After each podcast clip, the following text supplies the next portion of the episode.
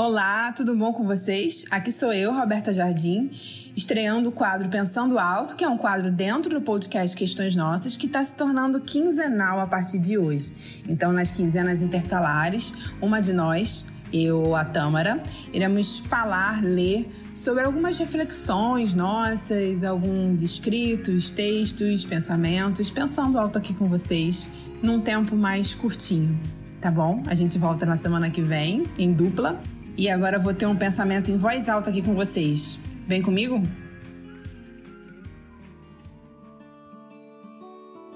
Não há uma palavra que eu diga que não tenha sido dita em algum lugar, por alguém, em algum momento. Nada é novo. As mesmas pequenas, óbvias e simples coisas são ditas repetidas vezes porque tem muita gente que não está prestando atenção. Eu sou essa pessoa distraída para muitos assuntos que foram ditos milhares de vezes, mas eu não estava lá. Ainda que estivesse, apenas o fato de receber a informação não me modifica. É preciso um tempo para o que entrou pelos meus ouvidos se torne alimento capaz de me mobilizar a agir de maneira diferente. Escuto, leio, converso, mas tenho tempo do alinhamento dos planetas, aquela reflexão versus o momento da vida, versus vontade de olhar para o assunto, versus maneira como a informação foi transmitida, versus a forma como eu recebi essa informação. Ufa, muita coisa. Portanto, não há nada novo. Mas se o que vejo é de outro ponto, surge então a novidade. Onde eu estava que não notei isso antes? Me questiono. De forma gentil, me respondo.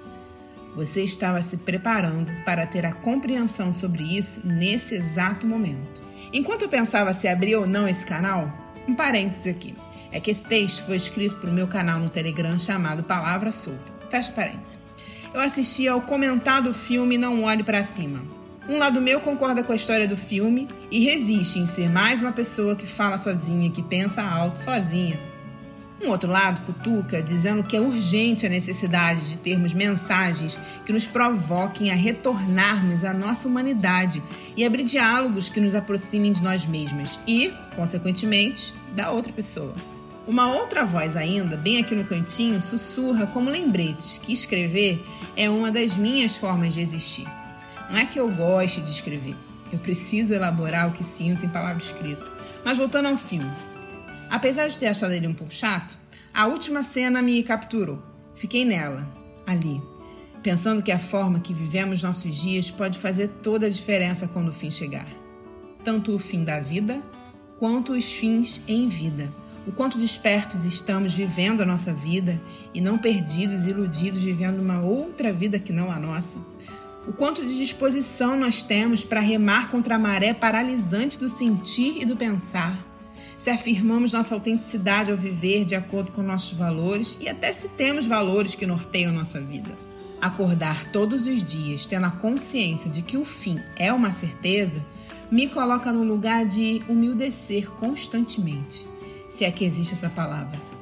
Repensar as batalhas nas quais me agarro e nas que são totalmente dispensáveis. No meu fim e nos fins que se apresentarem, eu quero estar sorrindo não para a morte, mas para a vida, sorrindo agradecida, ainda que o fim seja apocalíptico, como no filme. Diante de um fim, não há nada mais que possa ser feito a não ser aceitá-lo. Diante de um fim, há o anúncio de um novo começo. Posso até chegar sem força ou desistir de lutar, mas desatenta e adormecida, jamais. E para que uma newsletter como essa que farei todo mês? Não sei. Talvez seja uma newsletter. Uma carta nova com mensagens antigas, clichês mesmo, para lembrar que o pulso ainda pulsa. E eu seguirei daqui com minha lamparina acesa. Não haverá nada novo. De vez em quando passarei por aqui para lembrar o que a gente já ouviu, mas estava ocupado demais para prestar atenção. Obrigada por ouvir é muito bom ter sua companhia. Eu sou Roberta Jardim e esse foi o Pensando Alto, um quadro do podcast Questões Nossas.